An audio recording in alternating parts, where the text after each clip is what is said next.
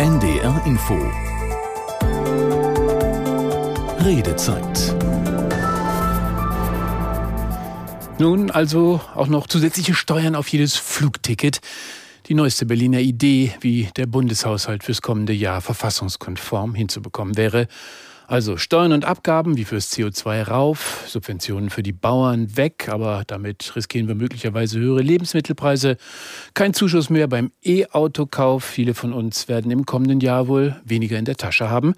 Und wie spürbar es wird, das liegt natürlich an unseren persönlichen Lebensgewohnheiten und Bedürfnissen. Aber zum Beispiel von den steigenden Energiekosten wird niemand unbelastet bleiben. Stichwort CO2-Preis, Stichwort Netzentgelte, die nun auch teurer werden sollen für uns. Um das alles soll es heute Abend hier in der Redezeit gehen. Kompromiss zum Haushalt. Sparen wir eigentlich an der richtigen Stelle? So haben wir die kommenden 90 Minuten überschrieben.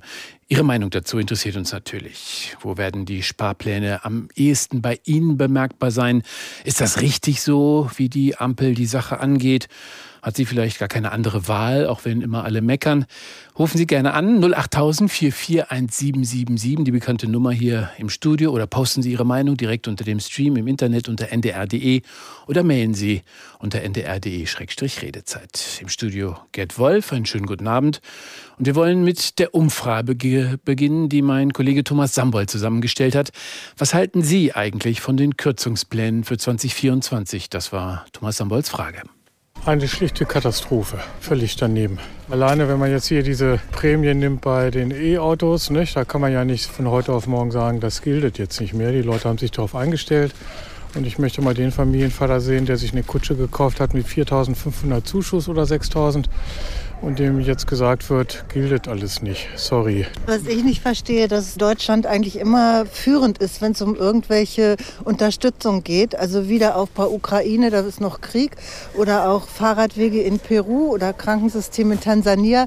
Warum man das nicht erstmal einfrieren kann für eine Zeit oder reduzieren kann und hier erstmal das Sozialsystem wieder auf gesunde, nachhaltige Beine bringt. Ich finde es grundsätzlich unvernünftig, an so einer Austeritätspolitik festzuhalten halten in Zeiten von notwendigen Investitionen. Insofern wäre ich doch sehr froh darüber, Herr Lindner würde sich erweichen lassen bei der Schuldenbremse. Den Großkonzernen wird geholfen mit Millionenunterstützung für die Batteriewerke in Heide.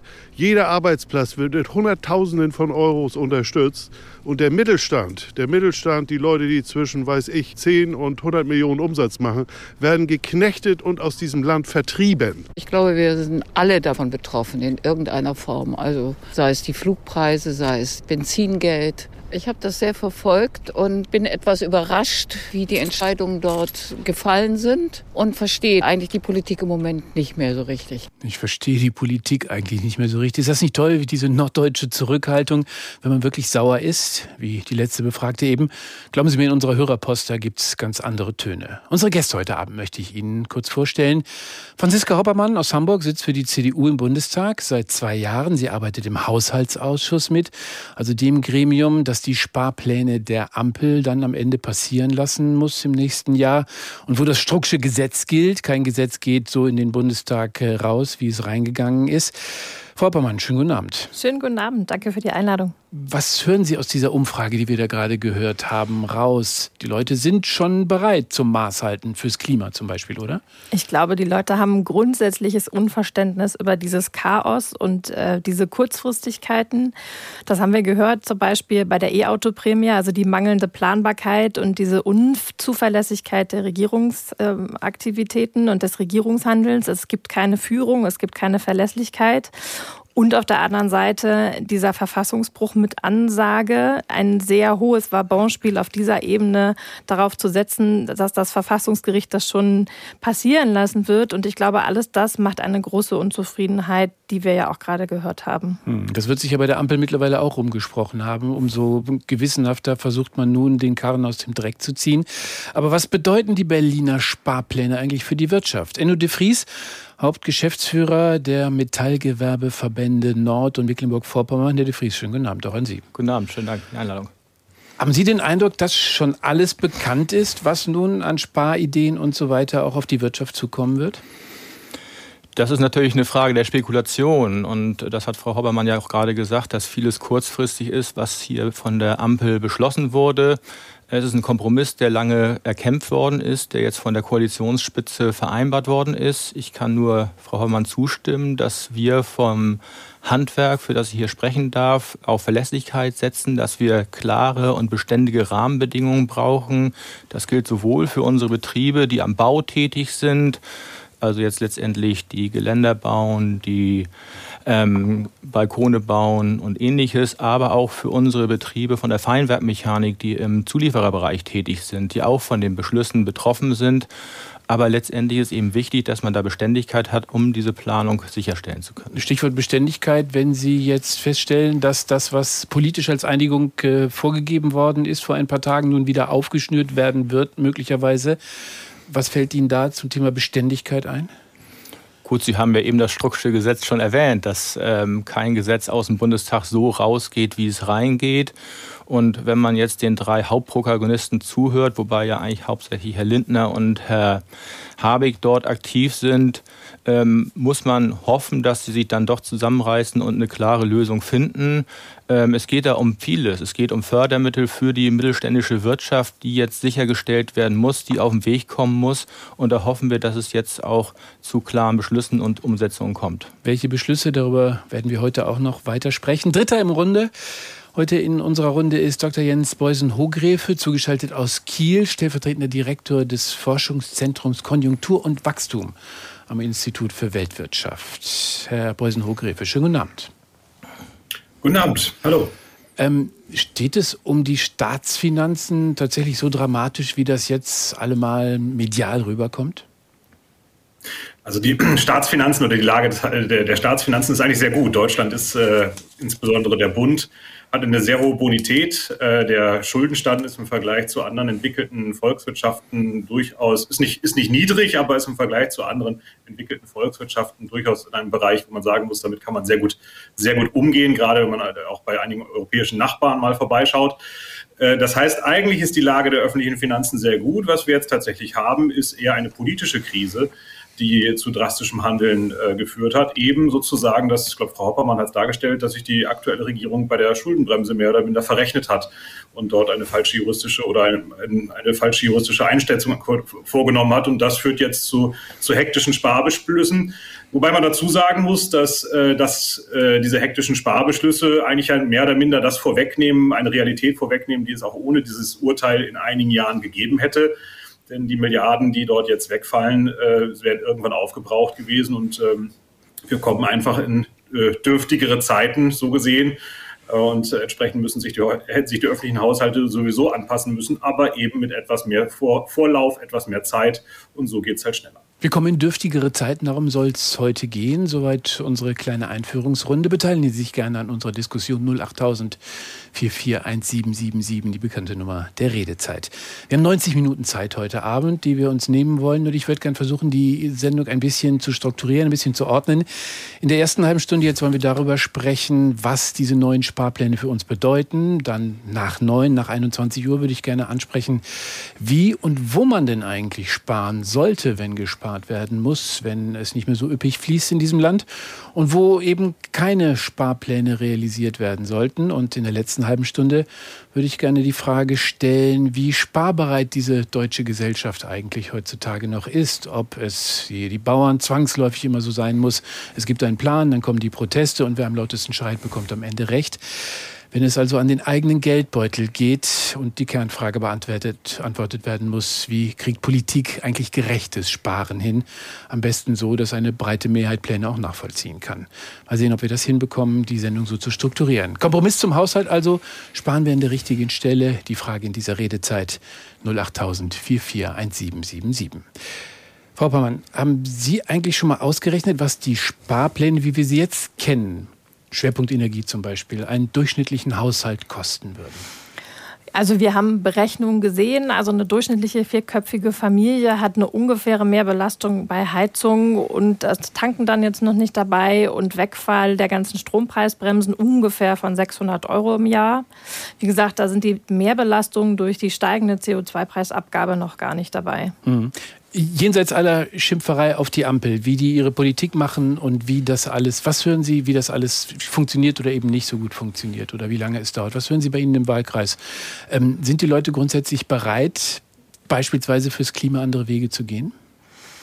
Ja, das glaube ich schon. Also die Menschen brauchen aber wirklich die Idee, wie das gehen soll, auch eine Verlässlichkeit auf die lange Sicht. Also wenn dann der vergangenen Woche von einer auf die andere Tage, von einem auf den anderen Tag die Eigenheimförderung für klimafreundliches Familienbauen, also das Baukindergeld sozusagen, was wir vorher hatten, wurde ja abgeschafft. Ähm, und es gab ein KfW-Programm für Familieneigenheimbau. Das ist von einem auf den anderen Tag ausgelaufen und gestoppt worden, genauso wie die ähm, E-Auto-Prämie jetzt ja gestern 0 Uhr sozusagen endete das ist das, was die Leute dann ins Unverständnis treibt. Also ich glaube, die Leute sind schon bereit, auch umzusteuern, aber sie brauchen einen verlässlichen Pfad. Das war immer die Idee der CO2-Bepreisung, nicht um dadurch Steuern zu generieren für den Klima- und Transformationsfonds, sondern um den Menschen deutlich zu machen, auf lange Sicht steigen die Kosten, wenn ihr nicht selber anfangt, ein bisschen umzusteuern. Und das hat auch gut funktioniert. Aber jetzt hektisch über ein Ektisch sozusagen, wird das zu einem Steuermehrprogramm und das ist, glaube ich, das Problem. Das, was die Leute wirklich umtreibt. Ich höre viel, sie wollen, dass der, der, der Staat mit dem Geld auskommt, was er bekommt.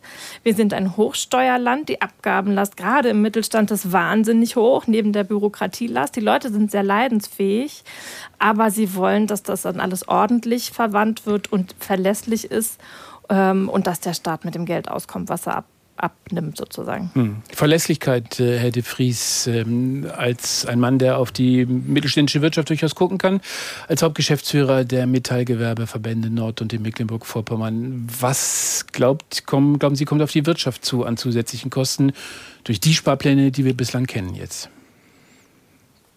Ja, im Wesentlichen sind das natürlich die zusätzlichen Kosten bei der Energie, also die CO2-Bepreisung, die jetzt ja vorgezogen wurde um ein Jahr. Und dann letztendlich natürlich auch, dass jetzt die Stromkosten wieder steigen. Auf der einen Seite wurde ja für das produzierende Gewerbe erst nochmal die Stromsteuer reduziert, was ja auch gut war, dass auch da nicht nur die großen Unternehmen in den Fokus genommen worden sind, sondern auch das Handwerk, was da eben auch entsprechende ähm, Strombedarfe hat. Ich denke an die Bäckerei, ich denke an den feinwerkmechanischen Betrieb. Wenn jetzt hier wieder umgesteuert wird und zusätzliche Kosten darauf zukommen können, dann ist das schon ähm, eklatant. Um ein Beispiel zu nennen, aus unserer Mitgliedschaft hat ein Betrieb ungefähr 3,4 Gigawatt Strom pro Jahr die Rücknahme der Befreiung bei Netzentgelten, das sind dann schon Mehrkosten im Jahr von 115.000 Euro. Und das in einem schwierigen Umfeld, wo man auch mit äh, Wettbewerbern, auch aus dem EU-Ausland und aus anderen Staaten ähm, kämpfen muss, ist natürlich etwas, was unsere Betriebe vor große Herausforderungen stellt. Ich möchte nicht gegeneinander ausspielen, aber das klingt nach deutlich mehr, als was äh, auf einen durchschnittlichen Landwirt zukommt, wenn es um das Agrardieselproblem geht. Wie gesagt, ich bin jetzt nicht der Experte für die Agrardiesel. Ich äh, registriere natürlich, dass dort ein starker Protest ist und äh, kann mich dazu jetzt nicht konkret äußern. Aber bei Ihnen ist ja eher Stille in der Branche. Abwarten. Ich glaube, das Problem also, ist, dass wir noch gar nicht viel kennen. Also wir kennen ja bisher eine von drei äh, Regierungsmitgliedern mündlich vorgetragene politische Einigung. Schon in der Parlamentsbefragung wusste der Agrarminister nicht, dass zu seinen Lasten Beschlüsse getroffen wurden, die morgens verkündet wurden. So, wir sollen jetzt Anfang Januar diesen Haushalt neu beraten. Wir haben noch nichts vorliegen. Also keiner kennt wirklich niedergeschriebene Zahlen, ausgeweitet sozusagen ins, ins Konkrete auf die Programme. Das sind bisher so Worthülsen, mit denen gearbeitet wird. Bei Agrar ist es relativ konkret, weil wir schon sehen, alleine durch die Kfz-Steuer, die jetzt zusätzlich kommen soll und den Agrardiesel, der nicht mehr subventioniert wird, ist es eine, ist es eine Milliarde Mehrbelastung für die Bäuerinnen und Bauern. Und das ist schon erheblich, wenn wir wissen, wie unter Druck dieser äh, Sektor eigentlich ist. Und äh, das ist konkreter greifbar als äh, sozusagen die konkreten Zahlen sozusagen auf den Mittelstand. Es geht ja vor allen Dingen um die Frage, wie kriegen wir die Gesellschaft transformiert hin zu mehr Klimafreundlichkeit. Ähm, Dr. Jens Beusen-Hogrefe, Wirtschaftswissenschaftler, Institut für Weltwirtschaft in Kiel. Ähm, bei diesem Sparpaket, was wir jetzt erleben und so wie wir es vorliegen haben, ist da noch viel drin, was Transformation und Klimafreundlichkeit angeht?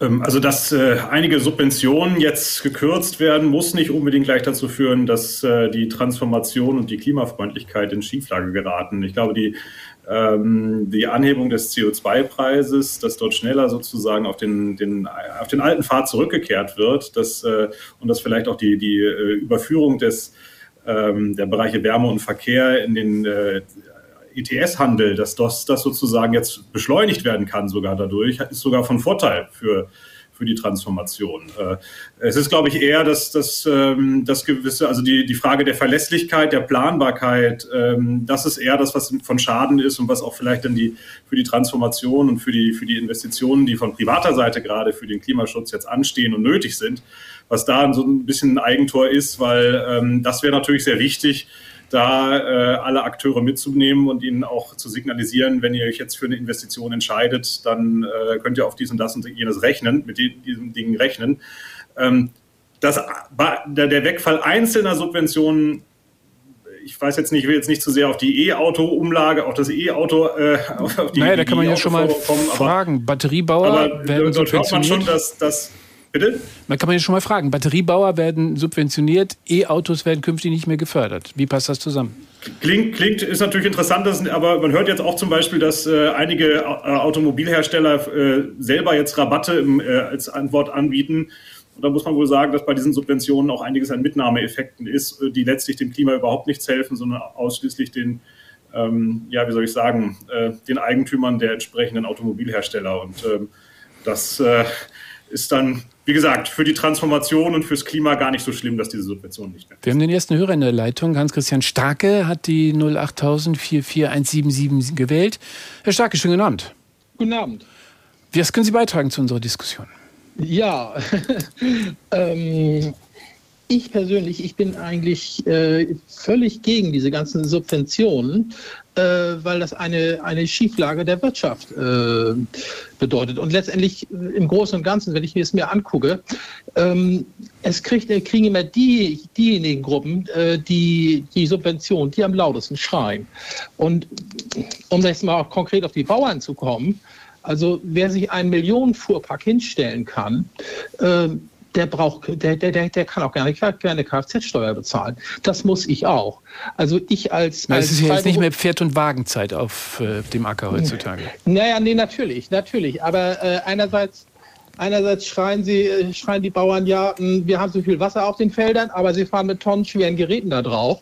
Also ähm, ich bin freiberuflicher Ingenieur. Wenn ich Hilfe brauche, ne, dann hilft mir auch keiner. Hm. Das ist einfach so. Subventionen. Ja. Es müsste ohne Subventionen gehen. Ich frage mal ähm, Herrn de Vries, ohne Subventionen Wirtschaft machbar in diesem Land? Ist immer die Frage, wie man Subventionen definiert. Also für eine Gruppe eine Subvention ist natürlich immer schwierig und auch angreifbar, was man auch hinterfragen kann. Beispielsweise die Gruppe der Batteriebauer und äh, mhm. Arbeitsplätzeschaffer in Schleswig-Holstein.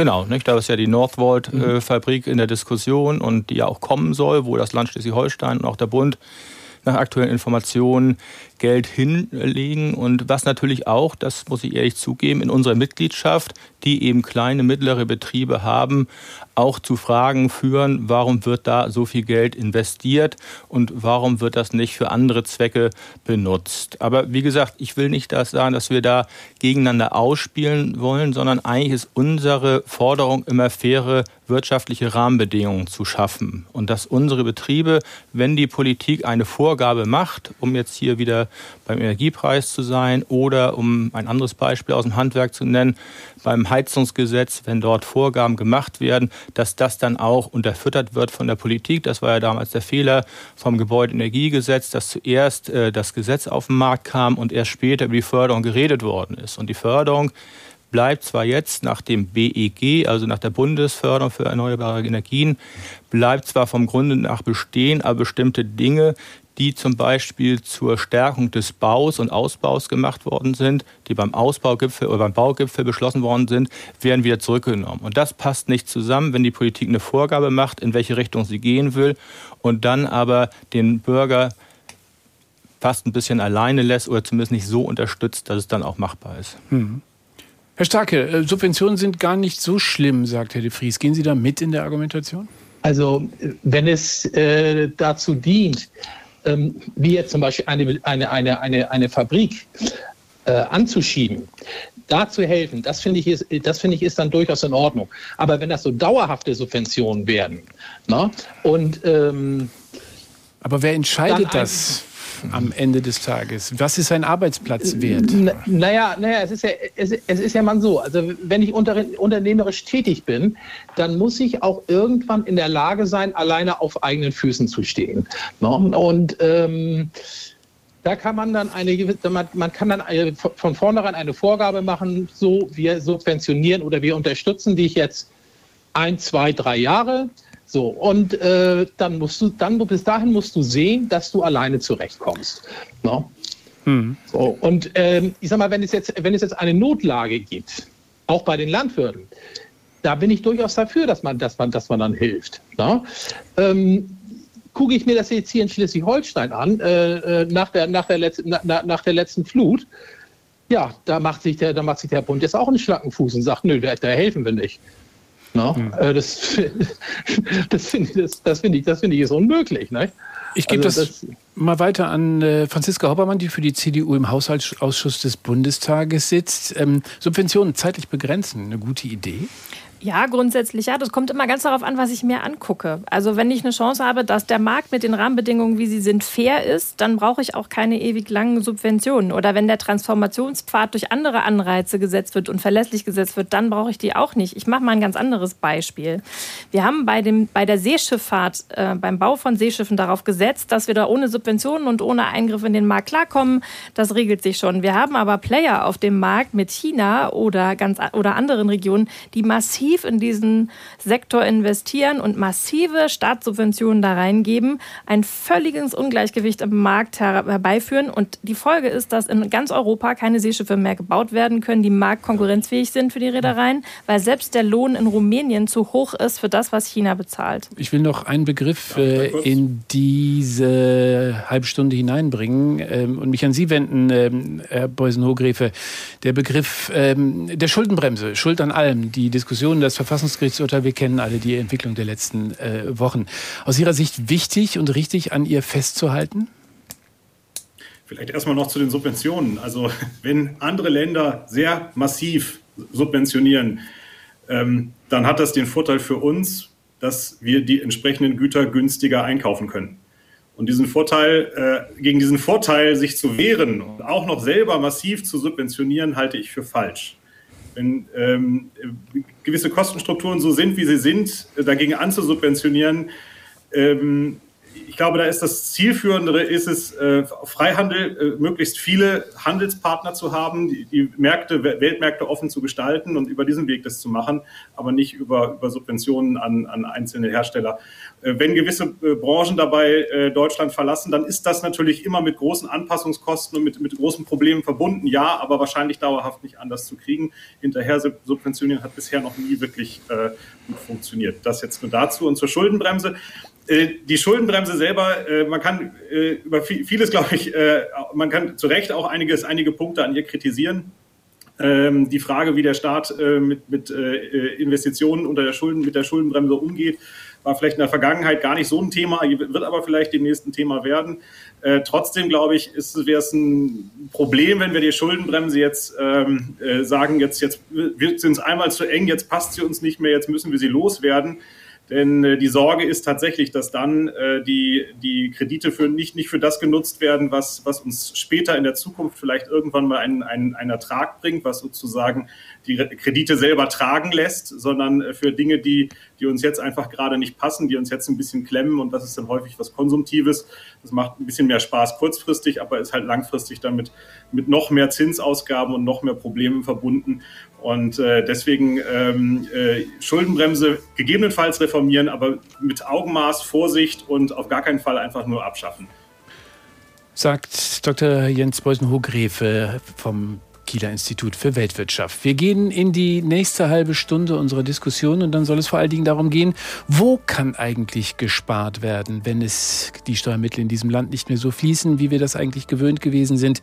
Kann eine Regierungskoalition wie die Ampel oder andere Konstellation überhaupt gerecht sparen? Ist das möglich, die verschiedenen politischen Interessen so gegeneinander auszugleichen, dass niemand damit ein größeres Problem hat und protestiert? Darum soll es gehen, unter anderem in der nächsten halben Stunde. Bleiben Sie gerne dran. Jetzt erst einmal die Nachrichten um 21 Uhr.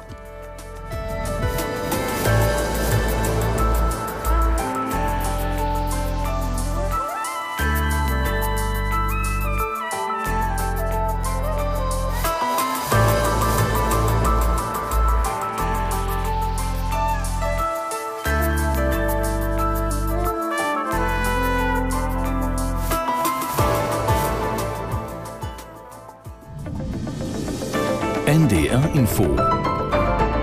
Die Nachrichten.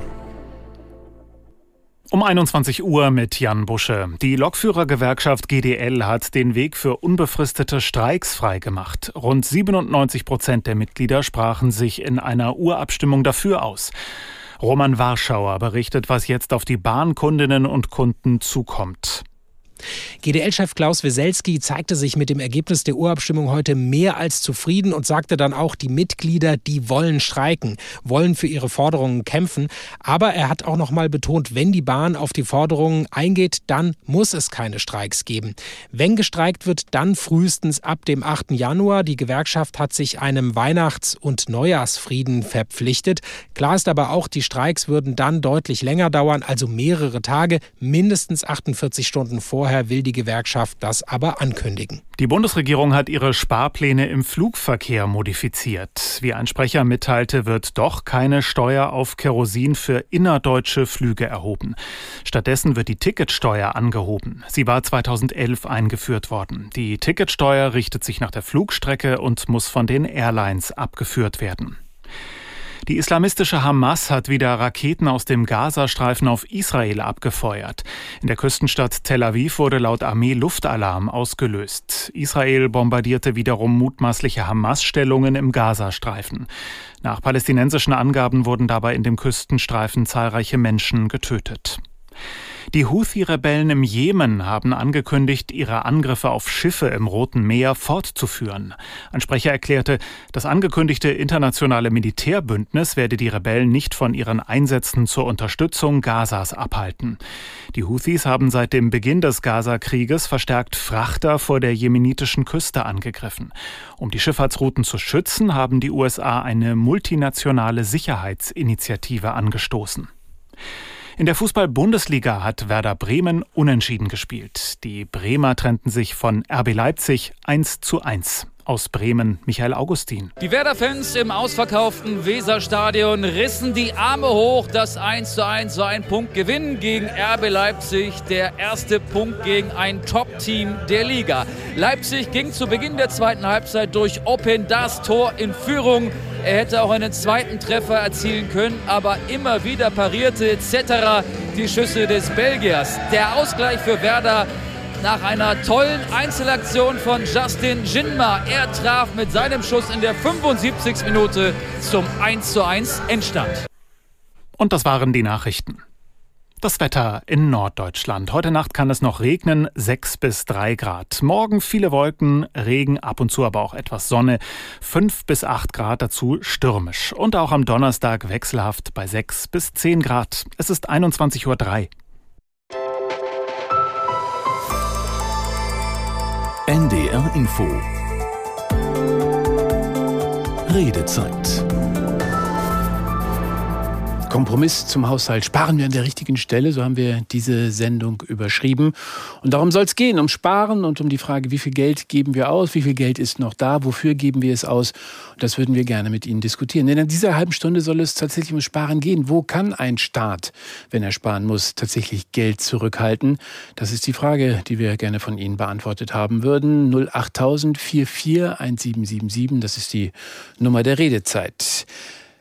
Daniel Lennart Dahms, der uns aus Hannover eine Mail geschrieben hat, hat eine relativ klare Position dazu. Er hat uns geschrieben, als 21-Jähriger sehe ich die Zukunft dieses Landes leider geprägt von kaputter Infrastruktur, grassierender sozialer Ungleichheit und Naturkatastrophen infolge des Klimawandels.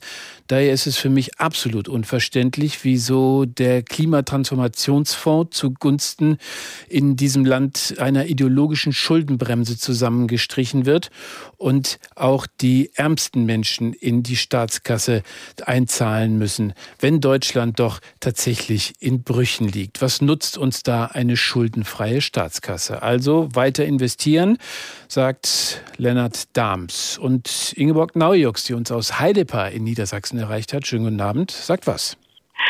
Ja, also ich bin der Meinung, dass es an vielen Stellen ein durchaus wirkungsvolleres Einsparpotenzial gibt, also sei es bei der illegalen Migration, dem Bürgergeld oder den Milliarden, die von unseren Politikern nach dem Gießkannenprinzip in der ganzen Welt verteilt werden, wie zum Beispiel die milliardenschweren Zahlungen von Entwicklungshilfe an Länder wie China oder Indien, die das meiner Meinung nach überhaupt gar nicht mehr brauchen. Das äh, finde ich, also da sollte man einsetzen und äh, dort dann wirklich auch mal überlegen, ob dieses Geld dann sinnvoll dort eingesetzt wird. Franziska Obermann sitzt für die CDU im Bundestag, äh, im Haushaltsausschuss. Äh, wird Geld gießkannenartig in aller Welt, wie Frau Neujock sagt, ausgekippt? Das würde ich so nicht sagen. Also es geht schon um Entwicklungshilfe und um Unterstützung von Schwellenländern. Es geht immer auch in diesen Fragen um die Abhängigkeiten von wem. Und wir haben uns aus vielen Regionen der Welt auch schon zurückgezogen, in die zum Beispiel dann gerne China und auch Russland gesprungen sind. Wir haben gerade letzte Woche die letzten Soldaten zurückgeholt aus Mali. Und äh, Mali ist sehr gerne in den Armen von Russland und China gefallen. Das hat auch immer eine politische Komponente. Ich verstehe aber, was Sie meinen. Also Deutschland ist sehr, ein sehr großes großes Geberland in der Entwicklungshilfe, übrigens auch im Gazastreifen an die UN-Institution, die sich um den Gazastreifen kümmert, in die UNRWA. Äh, da sind wir der größte Geber. Und das richtig auszugeben, zielgenau auszugeben und in welcher Form wir das noch tun, gehört auch aus meiner Sicht hinterfragt. Enno de Vries, Hauptgeschäftsführer des Metallgewerbe, der Metallgewerbeverbände Nord- und Mecklenburg-Vorpommern. Diese Diskussion, äh, wir müssen uns erstmal um unsere eigenen Themen kümmern. Hören Sie das oft unter Ihren Mitgliedspartnern?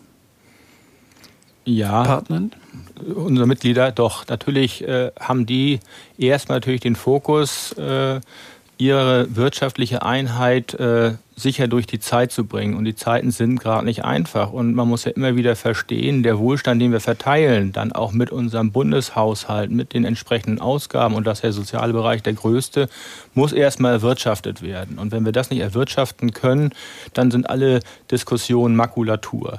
Bei den einzelnen Ausgaben muss man sie tatsächlich immer angucken, wofür werden sie gemacht. Es gibt mit Sicherheit überall Gründe dafür. Vielleicht sind sie nicht auf den ersten Blick ersichtlich. Und ob sie stichhaltig sind, muss man auch gucken.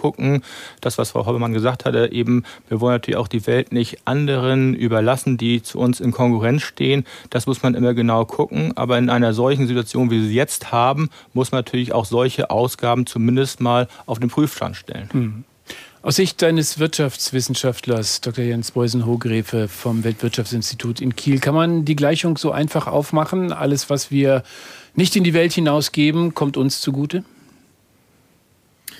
Ähm, das kann man, glaube ich, nur, kann man so wahrscheinlich nicht formulieren, denn in der Tat, äh, ich glaube, das haben die Vorredner schon klar gemacht, wir haben äh, viele Politikziele und äh, einige dieser Politikziele äh, kosten auch Geld äh, und äh, diese Politikziele einfach nun sozusagen einfach beiseite zu legen, weil wir gerade Haushaltsprobleme haben, könnte auch eine, eine zu kurz gesprungen sein. Ich glaube, was aber das Wichtige dabei ist, weil letztlich, wenn, wenn wir als Deutschland äh, oder auch als Europa keine adäquate Außenpolitik mehr machen, dann kann das nachher sogar auch recht teuer werden, ähm, beziehungsweise äh, andere Probleme mit sich bringen, die sich auch wirtschaftlich aus, äh, dann, dann negativ auswirken.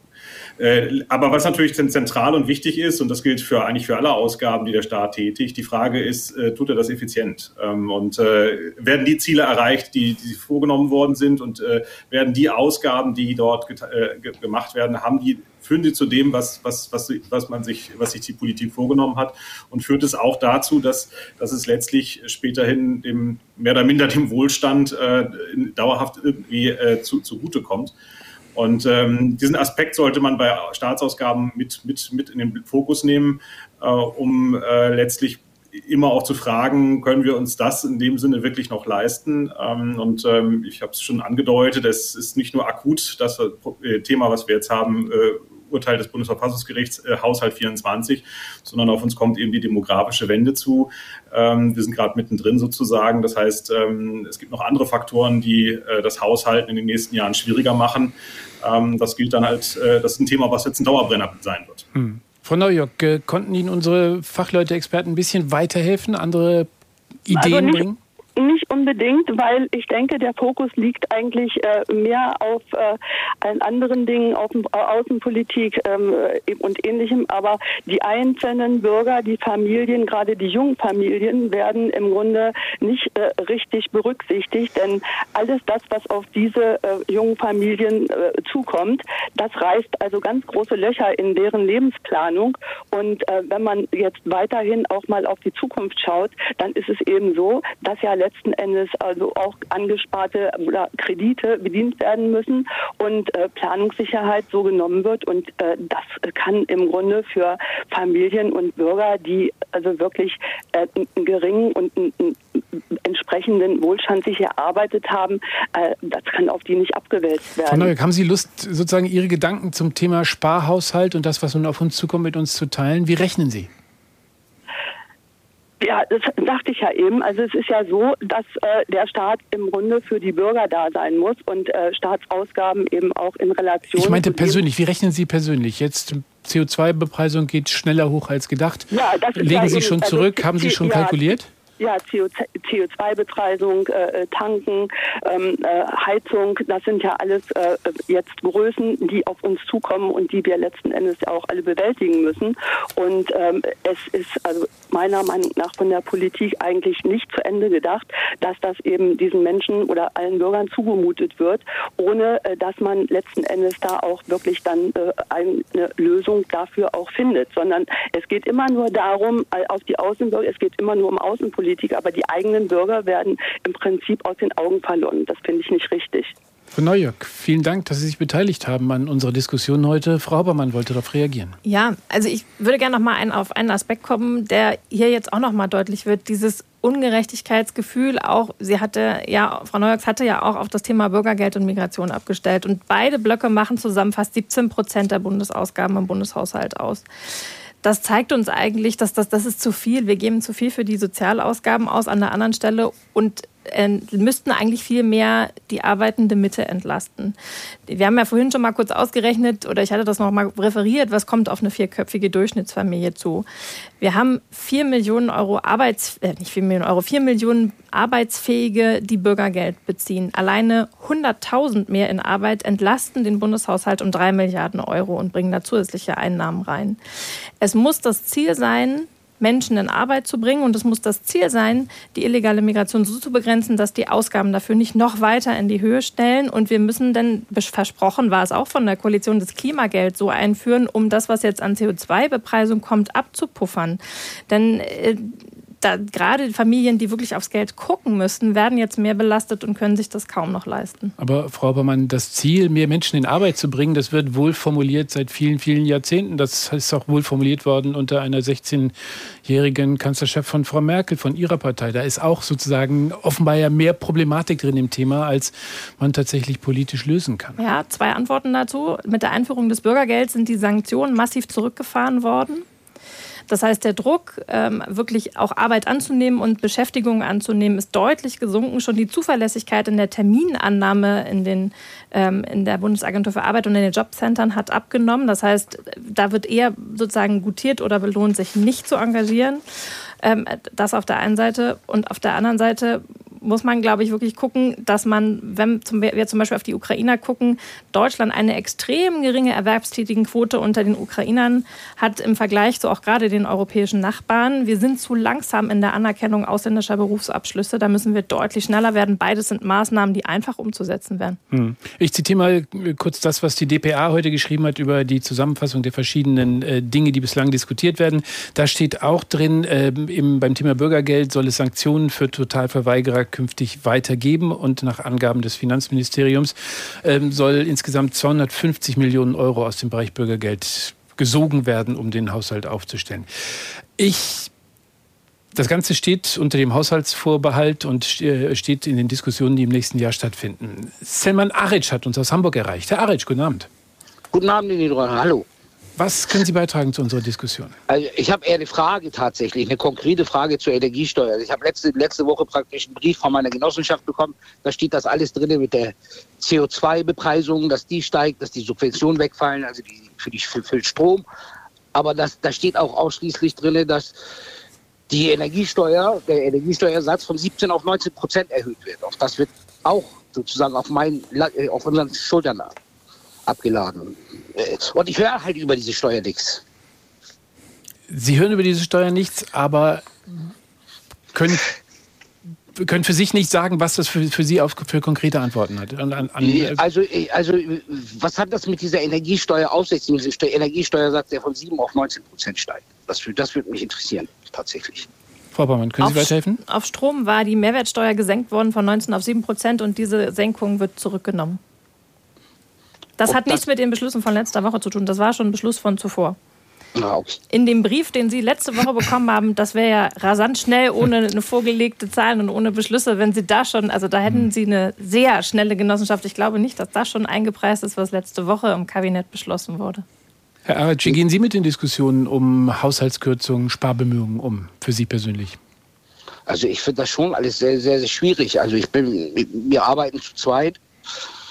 Und wir kommen jetzt schon schwer über die Runden tatsächlich. Hm. Und, und alles immer auf die, auf die, auf die Schultern der Bürger aus, abzulasten, finde ich schon schwierig. Generell, was bedeutet das für Sie? Haben Sie schon mal gerechnet? Nee, das kann ich leider noch nicht absehen. Also ich weiß jetzt nicht, inwiefern diese CO2-Bepreisung, CO2 inwiefern das, wie sich das auswirken wird, mhm. kann ich im Moment nicht abschätzen. Mhm. Herr Aritsch, ja, vielen Dank, dass Sie mitgemacht haben heute. Einen schönen Abend. Ich habe äh, die Frage an unseren Wirtschaftswissenschaftler, an Jens Beusen-Hogrefe äh, aus Kiel vom Weltwirtschaftsinstitut. Äh, wenn wir über Haushalten reden, dieses gerne genommene Prinzip der schwäbischen Hausfrau, ähm, lässt sich das tatsächlich umsetzen? Gilt so etwas für einen Bundeshaushalt? Wenn, kann man also sozusagen die, den eigenen Menschenverstand einsetzen, um tatsächlich das große Ganze zu finanzieren? Also in bestimmten Situationen stimmt das, trifft es nicht zu. Aber in einer solchen Situation, zum Beispiel äh, inmitten einer Krise, einer Wirtschaftskrise, äh, wo sozusagen äh, privat man denken würde, meine Güte, vielleicht äh, droht Arbeitslosigkeit, vielleicht drohen geringere Einnahmen, also lege ich mal vorsichtshalber was auf die hohe Kante und versuche schon mal ein paar Ausgaben zurückzufahren. Äh, so sollte der Staat auf keinen Fall denken weil dann verschärft er nur die Krise. Aber darüber reden wir ja gar nicht, sondern wir reden sozusagen über das Verhalten in Normalsituationen. Und in Normallagen äh, darf der Staat oder sollte der Staat durchaus auch äh, sich überlegen äh, können und äh, sollte sich auch ein bisschen überlegen, äh, was äh, sein, sein Finanzgebaren an dem orientieren, was sich auch für, für Unternehmen, für private Haushalte rechnet.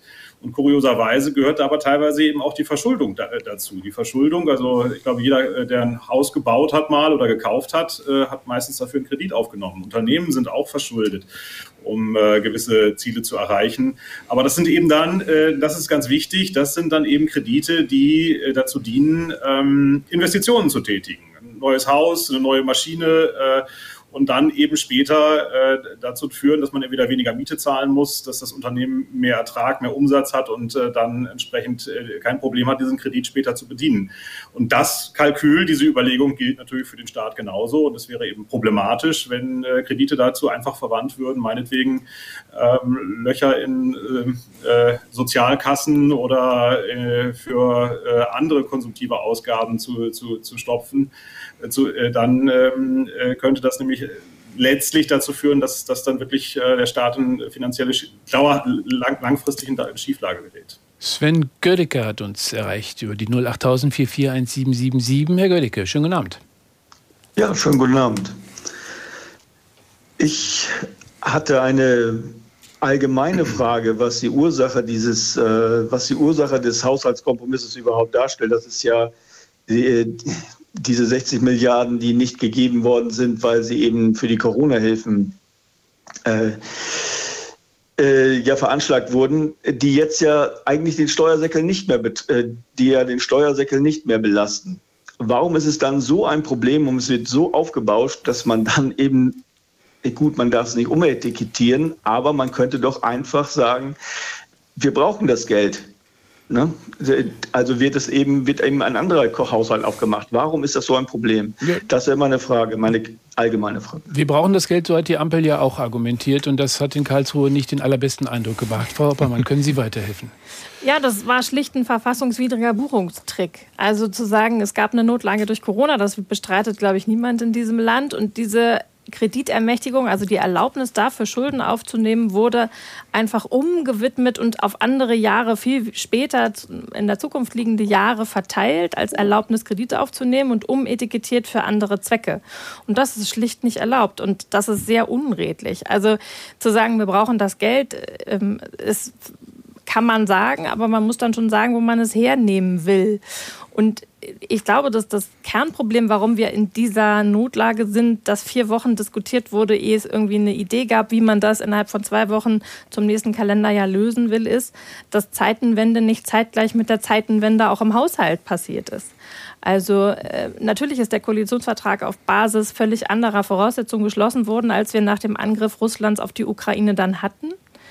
Ähm, aber das Momentum hätte die Bundesregierung nutzen müssen, um dann auch zu sagen, okay, wir müssen da nochmal den Reset-Knopf drücken und nochmal überlegen, was wir unter diesen Bedingungen teurerer Energie, höherer Inflation, Reduzierung von Abhängigkeiten, äh, so Resilienz, was, was brauchen wir dann jetzt? Und das hat halt nicht stattgefunden und deswegen fehlt jetzt Geld.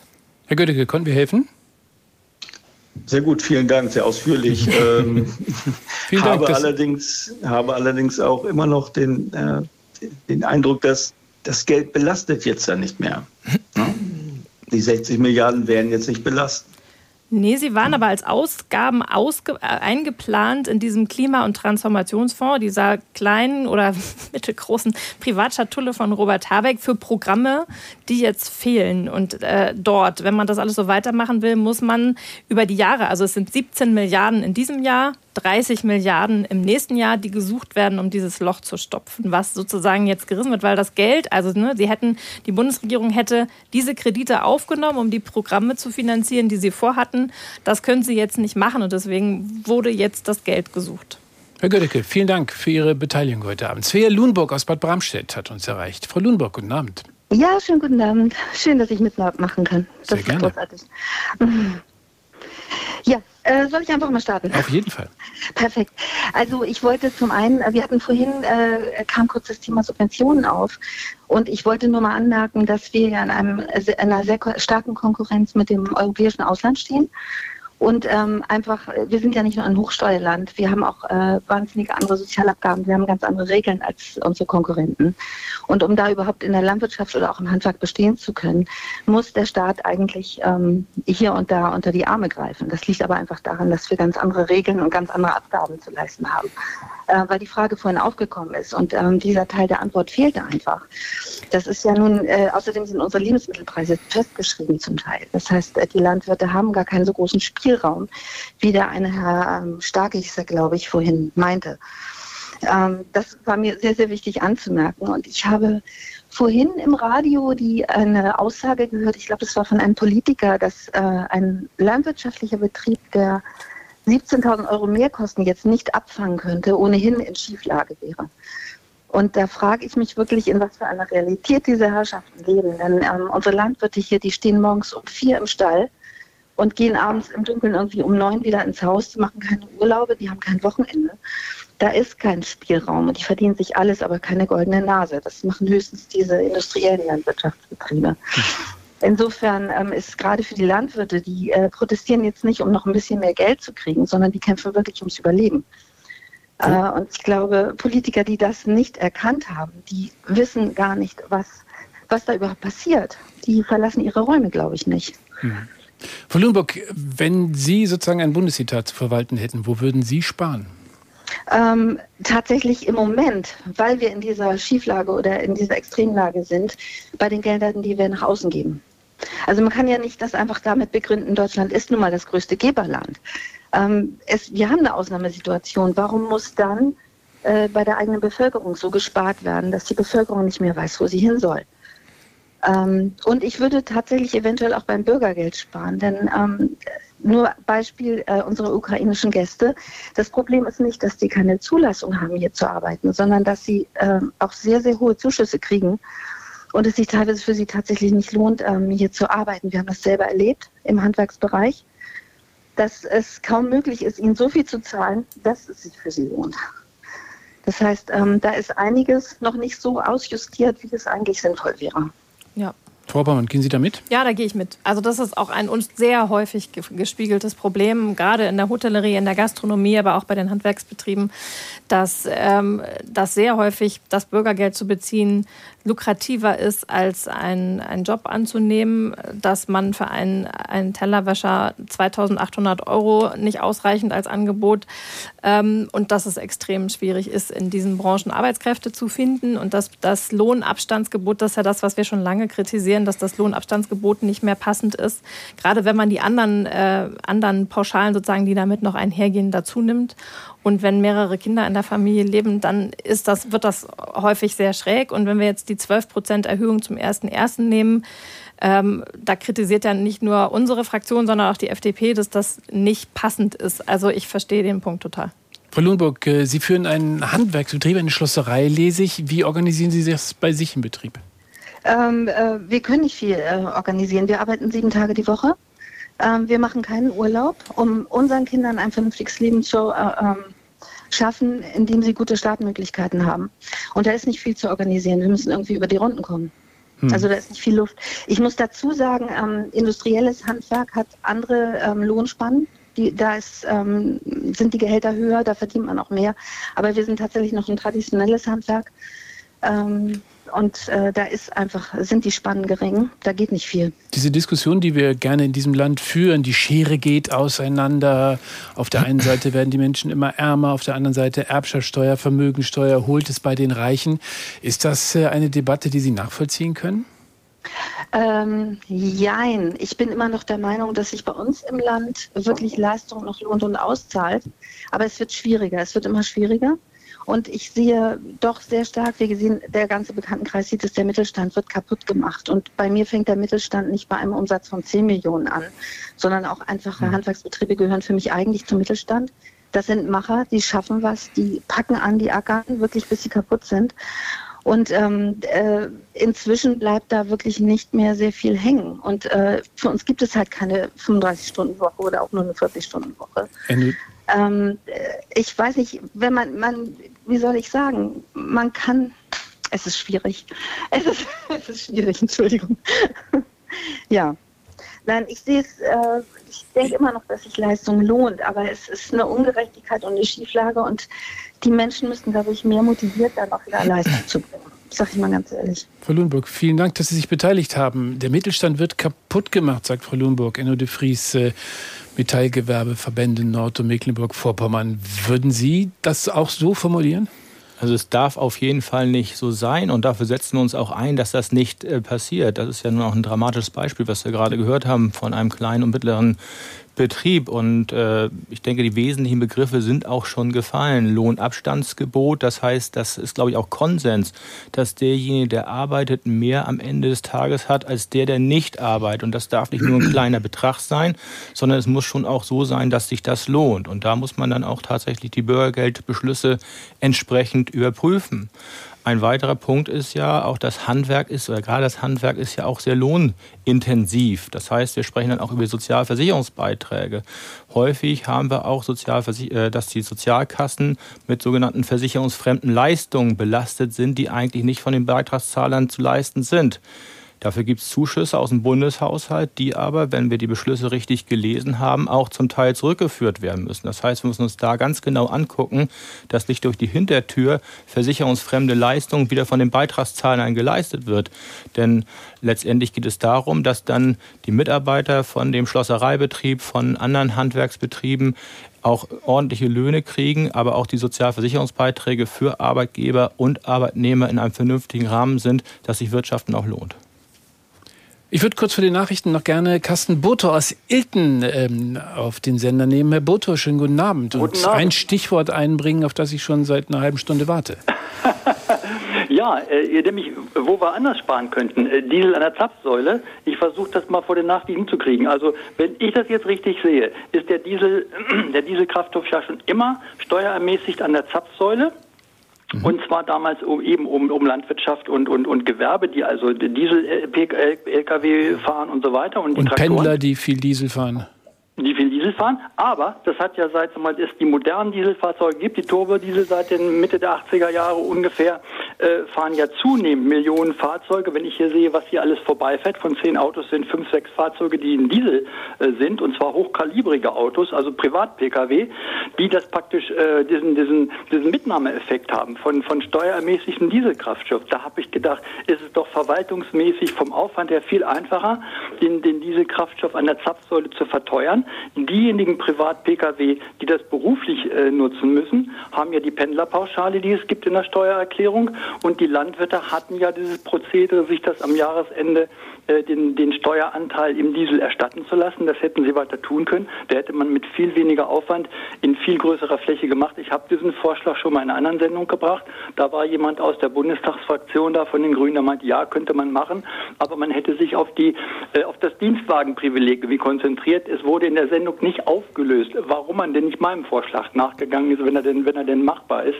Das wäre mein Beitrag. Also da würde ich jetzt sparen, weil diese ganzen anderen Geschichten, die wir gerade gehört haben in der Sendung, gehen immer auch schnell in die Richtung von Sozialneid. Ne? Also nach dem Motto, äh, dass man jetzt bei die auf die Hartz-IV-Empfänger guckt und Lohnabstandsquote, ist alles irgendwo richtig. Aber warum fängt man denn nicht, warum fängt man denn mit den, nicht mit den Tortenstücken an, anstatt die Krümel zusammenzufegen? Also mit den großen Sachen, wo man mit wenig Aufwand etwas machen kann. Wir müssen ja 17 Milliarden Euro zustande kriegen für dieses Jahr.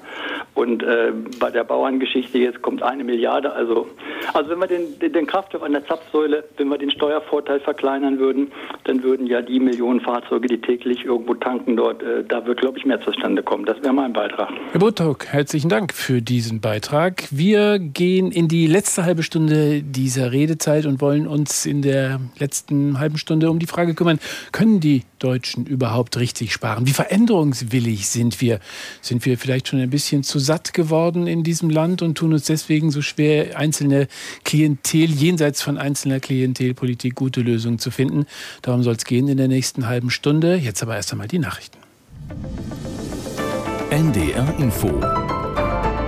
Die Nachrichten. Um eine Minute nach halb zehn mit Jan Busche. Eine große Mehrheit der Mitglieder der Lokführergewerkschaft GDL hat sich für unbefristete Streiks ausgesprochen. GDL-Chef Weselski stellte das Ergebnis der Urabstimmung in Frankfurt am Main vor. Aus der NDR Nachrichtenredaktion Janine Artist. 97 Prozent der Gewerkschaftsmitglieder aus den Unternehmen Deutsche Bahn und Transdev befürworteten einen umfassenden Arbeitskampf. Die Mitglieder aus anderen Firmen stimmten auch dafür. Beteiligt haben sich laut Weselski 70 Prozent der in der GDL organisierten Lokführer. Mit Blick auf die zurückliegenden Warnstreiks sagte der Gewerkschaftschef, das, was jetzt komme, werde kräftiger, länger und härter für die Kunden. Ein Tarifabschluss mit den Arbeitgebern sei aber auch noch möglich, wenn sie sich über Weihnachten besinnen. Hauptstreitpunkt ist die Forderung der GDL nach einer kürzeren Wochenarbeitszeit für Schichtarbeiter bei vollem Lohn. Die israelische Armee setzt ihren Kampf gegen die islamistische Hamas fort. Bei Luftangriffen auf die Stadt Rafah im Süden des Gazastreifens sind nach palästinensischen Angaben mindestens 28 Menschen getötet worden. Aus Tel Aviv Nadja Armbrust. Videoaufnahmen zeigen Menschen verzweifelt am Rande von Trümmern auf der Suche nach Lebenden. Auch im Norden des Küstenstreifens wird weiterhin intensiv gekämpft. Das von der Hamas kontrollierte Gesundheitsministerium gibt am Nachmittag bekannt, das Al-Ali Arab Krankenhaus sei außer Betrieb. Grund dafür sei unter anderem Beschuss und die Festnahme von medizinischem Personal. Die Hamas feuerten heute wieder Raketen ab. Am frühen Nachmittag heulten auch in Tel Aviv Sirenen. Die ukrainische Armee hat nach Worten von Präsident Zelensky um die Mobilisierung von Hunderttausenden Ukrainern für den Kampf gegen Russland gebeten. Die Militärspitze habe vorgeschlagen, 450.000 bis 500.000 Kräfte zu mobilisieren, sagte Zelensky. Hochrangige Militärs und Regierungsvertreter würden diese heikle Frage erörtern. Anschließend müsse sich das Parlament damit befassen. Die Bundestagswahl muss in mehreren Wahlbezirken in Berlin wiederholt werden. Das Bundesverfassungsgericht legte die Bezirke jetzt fest. Grund sind mehrere Pannen. So gab es zu wenige Wahlkabinen, Stimmzettel fehlten oder wurden erst nach Wahlende abgegeben. Die Wahlwiederholung wird am 11. Februar stattfinden. Die Mehrheitsverhältnisse im Bundestag dürften sich dadurch nicht wesentlich verschieben. Bundesgesundheitsminister Lauterbach will gut ausgebildeten Pflegekräften mehr medizinische Kompetenzen geben. Sie sollen zum Beispiel Hilfsmittel und Medikamente verschreiben dürfen. Bisher ist das nur Ärztinnen und Ärzten vorbehalten. Lauterbach sagte, Pflege dürfe weniger, als sie könne. Ein Gesetzentwurf soll in den nächsten Wochen vorliegen. Der SPD-Politiker erhofft sich, den Pflegeberuf attraktiver zu machen. Und das Wetter in Norddeutschland. Heute Nacht noch etwas Regen, aber allmählich trockener bei 6 bis 3 Grad. Und morgen viele Wolken, etwas Sonne und immer wieder Regen, 5 bis 8 Grad, dazu stürmisch. Das waren die Nachrichten. NDR Info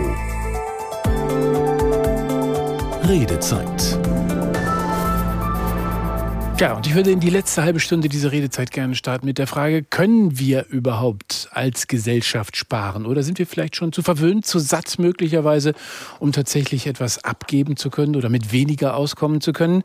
Dazu passt gut äh, eine Mail, die uns Joachim Witten geschrieben hat aus Papendorf. Und Herr Witten schreibt, wann hören die Medien, auch der NDR, auf, darüber zu klagen und zu kritisieren, dass es wegen der derzeitigen Weltlage, insbesondere wegen des Klimawandels, alles teurer wird. Wann wird endlich von der Bundesregierung und den Medien klargemacht, ja, wir müssen alle von unserem Wohlstand ein wenig abgeben und ja, es trifft jeden und nein, davon wird niemand entlastet, denn es ist diese gemeinsame, dieses gemeinsame Einstehen für die Bewältigung der vielen Krisen, die uns ausmacht. Das ist die Meinung von Joachim Witten. Ich gebe das mal in unsere Runde, Franziska Hoppermann. Wenn ein Mensch so sehr appelliert, können Sie damit etwas anfangen? Ich verstehe den Punkt und ich glaube, da ist auch viel Wahres dran, aber man muss schon gucken. Also Aufgabe von uns in der Politik ist schon, das Ganze so zu gestalten, dass der gesellschaftliche Frieden nicht gefährdet ist. Und wenn wir so Äußerungen lesen und hören jetzt in diesen Tagen und die Umfragewerte uns angucken und wie viel dann schon doch an die extremen Parteien gehen in den Umfragewerten, dann ist das immer so ein Indikator dafür, dass das nicht so ganz im Frieden geht. Und das ist dann unsere Aufgabe, das so zu gestalten, dass das anders möglich ist. Das bedeutet, dass wir bei diesem Pfad die nicht nicht zurücklassen dürfen und nicht überfordern dürfen, die das nicht mitgehen können, weil sie das schlichtweg nicht schultern können. Das ist unsere Aufgabe. Und ansonsten natürlich bedeutet das auch Veränderungen und es sind auch Veränderungen erforderlich. Es ist auch vieles ja auf den Weg gebracht worden und vieles in der Transformation, wie es so schön heißt. Aber es muss machbar sein für die Menschen. Wenn das Gefühl der kompletten Überforderung und des Alleingelassens ähm, entsteht, und zwar großflächig, dann haben wir ein gesellschaftliches Problem. Herr de Vries, äh, was fällt Ihnen ein? Von unserem Wohlstand muss man ein wenig abgeben und ja, es trifft jeden und es wird niemand am Ende entlastet werden können. Naja, ähm, als Vertreter einer Wirtschaftsorganisation haben wir natürlich auch Interesse daran, dass der Wirtschaftskreislauf läuft, äh, dass, wir, äh, dass die Leute, um jetzt Beispiele zu nennen, ihre Häuser dämmen, dass sie sie energetisch ertüchtigen, dass sie neue Heizungen einbauen und so weiter und so fort. Auch dass eben dann unsere Zuliefererbetriebe weiterhin ihre Waren an dann Endproduzenten weitergeben können. Also insofern unser Wirtschaftssystem ist halt eine soziale Marktwirtschaft, die eben auch darauf abzielt, dass dann auch Güter umgeschlagen werden. Und äh, Frau Paubermann hat es ja auch gerade gesagt. Und äh, ich habe es auch vorhin schon mal kurz erwähnt. Ähm, das ist auch die Basis unseres Wohlstands. Und ohne unseren Wohlstand können wir viele andere Dinge nicht machen. Und den sollten wir nicht leichtfertig aufs Spiel setzen. Rolf Horst aus Delmenhorst hat äh, uns erreicht und die 08000 441777 gewählt. Herr Horst, schönen guten Abend. Schönen guten Abend. Wie sehen Sie diese Diskussion? Wie sparwillig, wie leidensfähig, sage ich mal, ist diese Gesellschaft? Diese Gesellschaft ist überhaupt nicht mehr leidensfähig. Also meine Frau und ich, wir beschäftigen uns seit über zehn Jahren mit Postwachstum und sehen uns auch als eine Art Reallabor, weil wir alles das ausprobieren, äh, damit auch, ich sage jetzt mal, analoge Fertigkeiten nicht verloren gehen. Wir haben bei der derzeitigen Anzahl an Menschen auf der Erde dürfte nach neuesten Erkenntnissen der Wissenschaft jeder Mensch eine Tonne CO2 im Jahr erzeugen und verbrauchen. Wir liegen in Deutschland bei, pro Person bei 11 bis 12 Tonnen. Meine Frau und ich, wir haben einen CO2-Fußabdruck von 4 Tonnen. Uns geht's gut damit. Wir haben reduziert, wo wir können. Und das Wort Reduktion, das vermisse ich in allen Debatten und Diskussionen. Es wird stattdessen immer wieder gepusht. Konsum, Konsum, Konsum. Jedes Kind fährt mittlerweile einen E-Roller. Die bewegen sich nicht mehr. Die Folge für spätere Erkrankungen, weil sich keiner mehr bewegt, die Folgekosten, die daraus entstehen, äh, das ist doch gar nicht mehr absehbar. Warum fangen die Menschen nicht einfach mal an und gucken wirklich, wo kann ich im Haus reduzieren? Wir haben einen Stromverbrauch mit zwei Personen von 1300 Kilowattstunden. Wenn ich die vergleiche bei meinem Energieversorger sehe, der dann immer schreibt, da sind ab 3000 Kilowattstunden aufwärts für zwei Personen Haushalte. Äh, das kann doch alles nicht mehr wahr sein. Ich kann doch, wenn ich einen Raum verlasse, mein Licht ausschalten. Es muss doch nicht die ganze Wohnung hell beleuchtet sein. Äh, das sind doch die Punkte, wo wir mal ran müssen. Und das hat nichts damit zu tun, dass wir unseren Wohlstand aufgeben. Dr.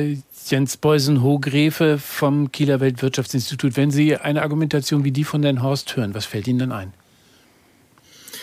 Ähm, also ich glaube, dass, dass äh, im Prinzip ist es vollkommen richtig, dass ähm, angesichts der Herausforderung des, äh, des Klimawandels und natürlich des, des, äh, des Versuches, dem entgegenzuwirken, äh, es darum geht, dass wir auf Techniken äh, kommen oder dass wir etwas verändern, dass diese Veränderung ja, Wohlstand kostet. Ähm, denn letztlich, wir haben uns äh, bisher an die fossilen Brennstoffe ganz gut gewöhnt. Das klappte alles ganz wunderbar und hat auch, äh, äh, aber davon müssen wir weg. Und äh, äh, das bedeutet, wir müssen einen negativen externen Effekt einpreisen und das bedeutet, dass, dass wir, dass wir irgendwo was, was weniger wird.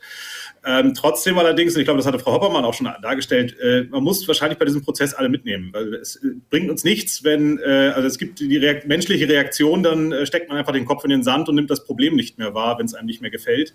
Und äh, vor dieser Reaktion habe ich persönlich auch Sorge und Angst und äh, vollkommen richtig hat, hat glaube ich, Frau Hoppermann das dargestellt. Es gilt darum, diesen Prozess, diese Transformation so zu, zu moderieren, so mitzumachen, dass alle mit, sie mitgenommen werden. Und äh, ich glaube, wir kommen nicht darum herum, dass wir ähm, dann ähm, ja doch uns über Wachstum freuen sollten und zwar auch über technischen Fortschritt freuen sollten, der beides möglich macht, der zum einen den Verzicht verringert, vielleicht sogar beseitigt und zugleich trotzdem die Transformation zur Klimaneutralität bringt. Und deswegen ist es auch zentral und wichtig, dass äh, das Thema äh, Arbeitsanreize, Wachstum weiterhin äh, ein Thema der Politik ist. Wobei ich möchte gerne noch einen, einen ganz anderen Punkt noch bringen. Es war von der Erhöhung des Bürgergelds die Rede. Ich äh, möchte da auch die Fantasien ein wenig zügeln, dass man da jetzt unglaublich viel Geld einsparen könnte, denn es ging hier, die Erhöhung erfolgt nach einem Formeltarif. Und da geht es um die Feststellung des Existenzminimums. Und es könnte halt sehr gut sein, dass man da dann das nächste Mal Probleme mit Karlsruhe kriegt, auch dann zu Recht, wenn man äh, in das Existenzminimum eingreifen würde. Äh, also das heißt, da gibt es gewisse Regeln, die, die das Sozialstaatsprinzip in diesem Land vorschreiben. Und von daher, ähm, äh, äh wie gesagt, ich äh, halte sehr viel davon, dass wir, dass wir über Arbeitsanreize, über Wachstum auch positiv reden, um letztlich die Transformation äh, auch mit, mit zu finanzieren zu können. Ähm, aber es bringt halt auch nicht viel, wenn wir dann da Neiddebatten zu führen. Hm. Neiddebatten. Das ist jetzt aber ein anderer Punkt. Ich, Im ersten Punkt, wie gesagt, äh, zentral ist und bleibt technischer Fortschritt und äh, wir müssen in die Köpfe auch weiter investieren. Wir müssen zusehen, dass, dass, die, dass, dass wir dort tatsächlich äh, die Technologien äh, ausrollen und äh, äh, ich glaube, nur so ist es letztlich zu schaffen. Ich würde dazu gerne Herrn Horst nochmal ansprechen. Äh, der Ansatz war, wir müssen alle Leute mitnehmen. Wie schwer es ist, alle Leute mitzunehmen, dann musste der Bundeswirtschaftsminister dramatisch erleben, als er versuchte, ein Heizungsgesetz auf den Weg zu bringen und sich ganz offenbar ja, ich sag mal, in einem deutschen Neubaugebiet äh, der 90er Jahre nicht so super nachgefragt hat, als er diese Idee mit auf den Weg brachte. Wie kriegt man, Herr Horst, die Leute mit? Das ist ganz schwierig. Die Leute hören nicht mehr zu. Das ist ein ganz großes Problem. Ich versuche es darüber, indem ich Bücher schreibe über diese Themen. Ähm, aber das, ich sag mal, wenn, wenn wir mal ganz weit zurückgehen, haben wir das ganze Problem schon mal gehabt, weil wir haben, wir vom Westen haben, als die Mauer fiel, dem Osten unsere Sachen übergedäubelt äh, ohne dass wir die Menschen mitgenommen haben. Und deswegen ist auch heute immer noch so viel Protest im Osten gegen die sogenannten Wessis. Aber ich denke mal, wir müssen, wir müssen ganz woanders hin. Ähm, dieser, diese CO2-Steuer, die wir jetzt haben, äh, die wir jetzt aufschlagen auf alles Mögliche wieder, ähm, lassen Sie uns die doch einfach abschaffen und stattdessen uns Menschen, jeden Einzelnen, nach seinem persönlichen CO2-Fußabdruck äh, bezahlen. Das heißt, dass die, die wirklich einen extrem hohen CO2-Fußabdruck haben, und da muss alles mit rein, Konsumverhalten, Urlaubsverhalten, Freizeitverhalten, äh, etc. Wer stellt den fest, Herr Horst, den CO2-Fußabdruck? Das CO2-Fußabdrucksministerium? Ja, das Umweltministerium. Es wird der Chip erweitert auf, dem, auf der EC-Karte und wir prüfen alle Daten, die wir so beim Einkaufen erledigen. Da sind ja dann auch die CO2-Ausstöße der Lieferfahrzeuge mit bei. Und danach werden wir dann besteuert mit dem CO2-Zuschlag. So, und dann hat sich doch alles erledigt. Dann werden nämlich die Leute mal sehen, wie viel CO2 sie tatsächlich verbrauchen, was überhaupt keinem bewusst ist. Wenn Sie jemanden nach einem CO2-Fußabdruck fragen, da schüttelt er den Kopf und hat sowas noch nie gehört. Und wenn Sie vom Postwachstum reden, dann fragen die, wieso soll die Post noch größer werden? Also, und auch um nochmal auf das Wachstum zurückzukommen, äh, es gibt kein unbegrenztes Wachstum in einer begrenzten Welt. Wenn irgendwo Wachstum äh, hier wieder sein soll, dann wird es irgendwo anders fehlen. Also äh, das ist wie mit der Energie, die es hier, die unserem Planeten umgibt. Es gibt nur diese eine Masse und wenn sie irgendwas verändern, wird sich irgendwo anders wieder was aufbauen. Also äh, deswegen, es gibt kein unbegrenztes Wachstum. Und wenn immer von Wachstum die Rede ist, äh, ja, das schüttelt mich. Ich gebe ähm, diese Frage gerne noch einmal weiter oder diese Einschätzung weiter an äh, Jens Beusen-Hogrefe. Sie schüttelt es sicherlich nicht, wenn es um Wachstum geht. Also Wachstum oder beziehungsweise Wirtschaften ist kein Nullsummenspiel. Äh, also das heißt, äh, der, der zentrale Punkt ist der technische Fortschritt. Ohne technischen Fortschritt, also äh, wir hatten sicherlich eine stationäre Wirtschaft, die nicht gewachsen ist und das, die haben wir aber im 19. Jahrhundert verlassen. Und äh, äh, Wachstum geht auch nicht immer ständig einher mit dem Verbrauch von Ressourcen und mit dem Verbrauch von Umwelt. Äh, denn würden wir mit den Technologien äh, des 19. Jahrhunderts oder des frühen 20. Jahrhunderts wachsen, dann stimmt das sicherlich. Aber inzwischen äh, sind wir, gibt es äh, auch energiesparende und auch äh, umweltschonendere Technologien und gerade da sind die großen Chancen. Ähm, und ähm, äh, deswegen ähm, würde ich sogar sagen, brauchen wir ganz dringend Wachstum. Wir brauchen, oder das, was der Kern des Wachstums ist, nämlich technischen Wandel, technischen Fortschritt, um all diese Probleme so lösen zu können, dass wir auch möglichst viele Menschen mitnehmen. Die Idee von Herrn Horst, äh, Menschen nach ihrem CO2-Abdruck, ihrem persönlichen zu bewerten, ist das eine Idee, die man zukunftsfähig diskutieren kann? Also letztlich ist der CO2-Preis, ist der Zertifikatehandel, ist das System ist genau letztlich die Umsetzung dessen, nur eben, dass ich keinen persönlichen Ausdruck kriege, sondern einfach nur äh, merke, mein CO2-Verhalten kostet Geld, wenn ich eben äh, Dinge kaufe. Oder äh, und also die Idee ist nicht, äh, ist, ist, wird sozusagen sogar äh, relativ einfach operationalisiert durch die CO2-Abgabe, durch den Zertifikatehandel. Ähm, halte ich aber im Kern für richtig. Wir müssen mitkriegen, dass ähm, CO2-Ausstoß was, was einen Schaden anrichtet und diesen Schaden müssen wir begleichen. Und entsprechend ist es zentral, dass hier ein Preis für aufgerufen wird. Die Redezeit auf NDR Info. Kompromiss zum Haushalt. Sparen wir an der richtigen Stelle? Das ist die Frage, die wir heute diskutieren wollen. Unter anderem auch mit Sebastian Geiser, der uns als Salzgitter erreicht hat. Herr Geiser, guten Abend. Ja, schönen guten Abend. Ähm, ich muss Ihnen ganz ehrlich sagen, ich bin gerade ein bisschen überfordert, weil ich versuche gerade von dem Vorhergesagten den, den Bogen so ein bisschen in die Thematik jetzt hineinzubringen.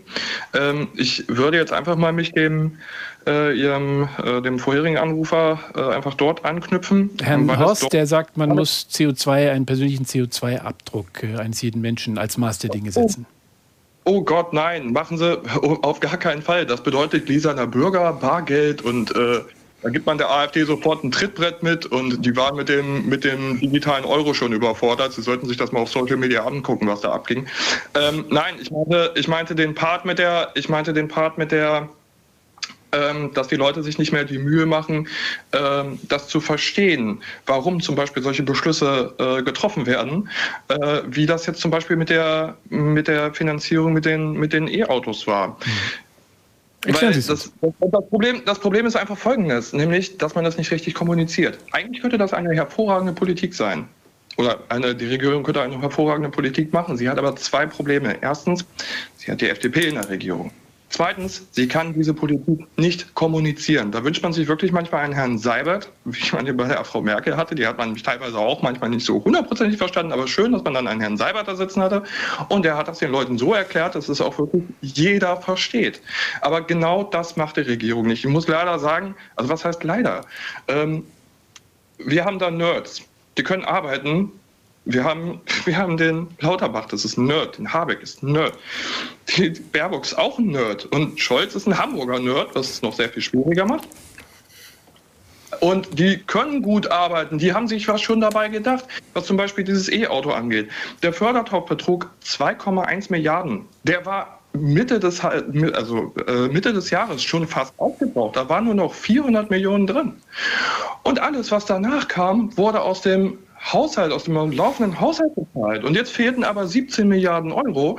Und da hat Christian Lindner als Finanzminister einfach einen Deckel drauf gemacht und gesagt, Haushaltssperre, ehe wir die 17 Milliarden hier nicht im, äh, auf dem Tisch liegen haben, geht nicht ein Euro mehr raus. So, und die Bild und die Bildzeitung, ne, die titelte heute, Abeck hat sein Versprechen gebrochen. Da trifft es dann natürlich jedes Mal den Falschen. Wenn man das nicht richtig an die Leute kommuniziert, dann überlässt man die Interpretation solcher Beschlüsse allen anderen, unter anderem auch den Oppositionsparteien, wie zum Beispiel der AfD. Und tut mir leid, äh, dass äh, Sie da Ihre Partei, Ihre Partei da jetzt auch ansprechen muss. Unter anderem auch der CDU. Und die machen daraus natürlich was auch immer sie wollen. Also das, was für sie als Oppositionsarbeit halt zählt, nämlich ähm, eine politische Mehrheit zu bekommen.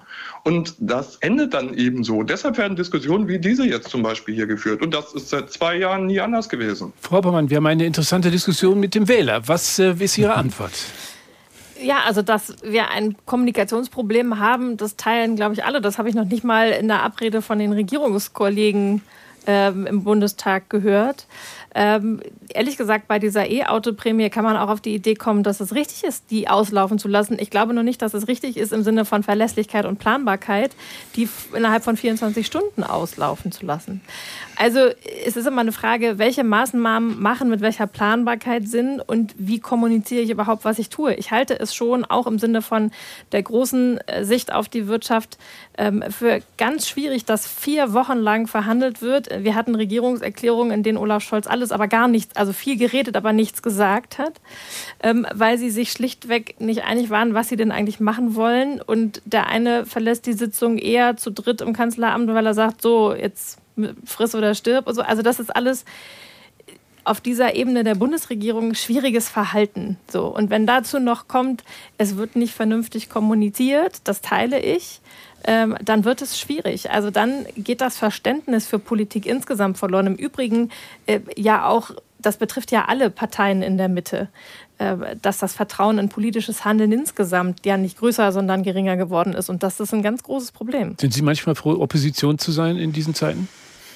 Ich bin froh, dass ich nicht mit diesem Kanzler zusammenarbeiten muss in einer Regierung, weil das mangelnde Führung ist und mangelnde vernünftige mitnehmende Kommunikation. Ich habe ihm ja vom Bundesminister erzählt, der in der Regierungsbefragung nicht weiß, was sein Haus betrifft, was morgens als Einigung verkündet wurde. Herr Geiser, was sagen Sie? Naja, also Frau Hoppermann, in allen Ehren, äh, da gucke ich mal einmal auf Ihren Parteivorsitzenden, Herrn Merz, der sich zum Beispiel im letzten Jahr äh, bei Bild TV morgens um 8 Uhr vor die Kamera gesetzt hat und was erzählt hat von wegen, naja, also mit den Atomkraftwerken, da werden wir demnächst ein Blackout, wäre demnächst im Winter mit einem Blackout zu rechnen. Das ist Panikmache, ich will nicht sagen. Aber Ihre Partei, die mit der extremen Partei am rechten Rand, im Moment wirklich sehr konform und sehr auf Kuschelkurs und stützt damit im Endeffekt deren Wählerschaft. Aber darum soll es ja heute in der Sendung gar nicht gehen, denn heute in der Sendung geht es um Kompromissvorschläge zum Sparen, wie wir einen Haushalt für 2024 wieder in die richtigen Wege geleitet bekommen. Herr Geizer, vielen Dank für Ihre Beteiligung und ich schalte gleich weiter zu Karina Labs, die uns aus Cuxhaven erreicht hat. Guten Abend. Frau Labs. Ähm, ja, wir wollten nicht darüber reden, deswegen hatte ich auch bisher noch nicht angerufen. Aber da die eine Kollegin da ja nicht damit aufhört, möchte ich jetzt auch noch mal die Ampel erwähnen. Und zwar, ich wollte gerne sagen, das habe ich glaube ich schon mal gemacht, dass diese drei Männer sind wie ein Spiegel von dem Volk. Sie sind sich uneinig, aber genau das sind wir Deutschen. Ja? Und sie machen sich solche Mühe, das auszufechten, alles. Und ich finde, was ich heute sagen möchte, weil es ist alles so katastrophal im Moment, die ganzen Menschen, besonders die Bauern, sind noch fertig von Corona. Und wenn da so viel Geld geflossen ist, dann frage ich mich, warum da vorher schon so viele kaputt gegangen sind. Und das alles, was jetzt passiert, ist nur noch das I auf das I. Der, der Punkt auf dem I, so wollte ich sagen. Und äh, ich wollte gerne sagen, dass ich finde, dass diese Ampel, ich sage auch den Namen Ampel sehr gerne, nochmal eine Chance bekommen sollte, weil diese ganze Hetzerei, die, die ist gemein, die ist einfach nur gemein. Und äh, ich denke, sie können auch vielleicht mal noch eine Periode dazu bekommen und nicht gleich wieder abgewählt werden, um überhaupt mal irgendwas durchzusetzen, was sie sich da vorgenommen haben. Und dann wird sich auch finden, wo man sparen kann. Ich denke schon, dass sie alle drei dazu fähig sind und das gut können. Kollaps. Und dann diese Sache mit der Mittelschicht, was es war, da muss ein Abstand her, aber es muss nicht vielleicht die einen noch, noch weniger, sondern die anderen, gerade im Gewerbe, im, im Handwerk, die müssen echt noch mehr verdienen, weil die sich wirklich kaputt machen. Und fast alle ab 60 sind kaputt, sind körperlich kaputt. Das ist eine uralte Geschichte. Frau Laps, also haben Sie herzlichen Dank für Ihre Beteiligung heute Abend in der Sendung. Danke für Ihre Meinung. Ich gebe das weiter in die abschließende Diskussion, die wir hier führen würde. Aber bevor wir das machen, gerne noch einen inhaltlichen Punkt ansprechen, den wir bislang heute überhaupt noch nicht, als es um das Thema Sparen gegangen ist, äh, angesprochen haben. Und das ist ein großer Stichpunkt, den ich mir aufgeschrieben habe hier, nämlich die Frage des Dienstwagenprivileges. Wird immer wieder gerne genommen und kommt immer in jede Diskussion herein, wenn es ums Sparen geht. Das Dienstwagenprivileg muss weg, dann kommt die Welt in Ordnung. Frau Hoppermann, ist das eine Meinung, der Sie nachgehen würden, gegebenenfalls? Ich glaube, dass die Leute mit Dienstwagenprivileg meinen, das sind die Autos von Vorstandsvorsitzenden, die in eh sehr großen Autos durch die Gegend fahren. Dienstwagenprivileg ist aber für sämtliche, also gerade auch aus Ihrem äh, Verband, Herr de Vries, arbeitende Bevölkerungsschicht gemeint, die Dienstwagen nutzt. Und äh, solange wir diesen steuerlichen Belastungsbauch gerade im Mittelstand haben, wäre es eine zusätzliche steuerliche Belastung gerade für mittelständische Betriebe, die wir im Moment nicht sehen. Mhm. Herr de Vries, Dienstwagenprivileg ist eine Subvention, wenn man so will, eine staatliche Hilfe, die erhalten werden muss? Letztendlich ist sie immer wieder in der Kritik. Das äh, haben wir auch an der jetzigen Diskussion um das aktuelle Sparpaket gesehen. Und man muss natürlich alles grundsätzlich mal auf den Tisch tun, um zu gucken, wo kann man sozialverträglich die entsprechenden Reduzierungen machen. Und da muss man das Pro und Contra abwägen am Ende des Tages. Ich denke, wir sollten uns hüten davor, Schnellschüsse zu machen. Denn das ist ja das, glaube ich, was auch eine der wesentlichen Botschaften heute Abend ist. Äh, wir brauchen Verlässlichkeit und solche Entscheidungen müssen immer gut vorbereitet sein. Denn ansonsten, ähm, egal wie man zu den einzelnen Beschlüssen steht, unglücklich immer, wenn man meint, man hat eine Entscheidung dabei und dann wird sie nochmal durchdiskutiert und vielleicht noch zerredet. Mhm. Abschließende Frage an Dr. Jens Beusen-Hogrefe. Dienstwagenprivileg, äh, ist das aus Ihrer Sicht des Wirtschaftswissenschaftlers eine, die man in die Zukunft diskutieren kann?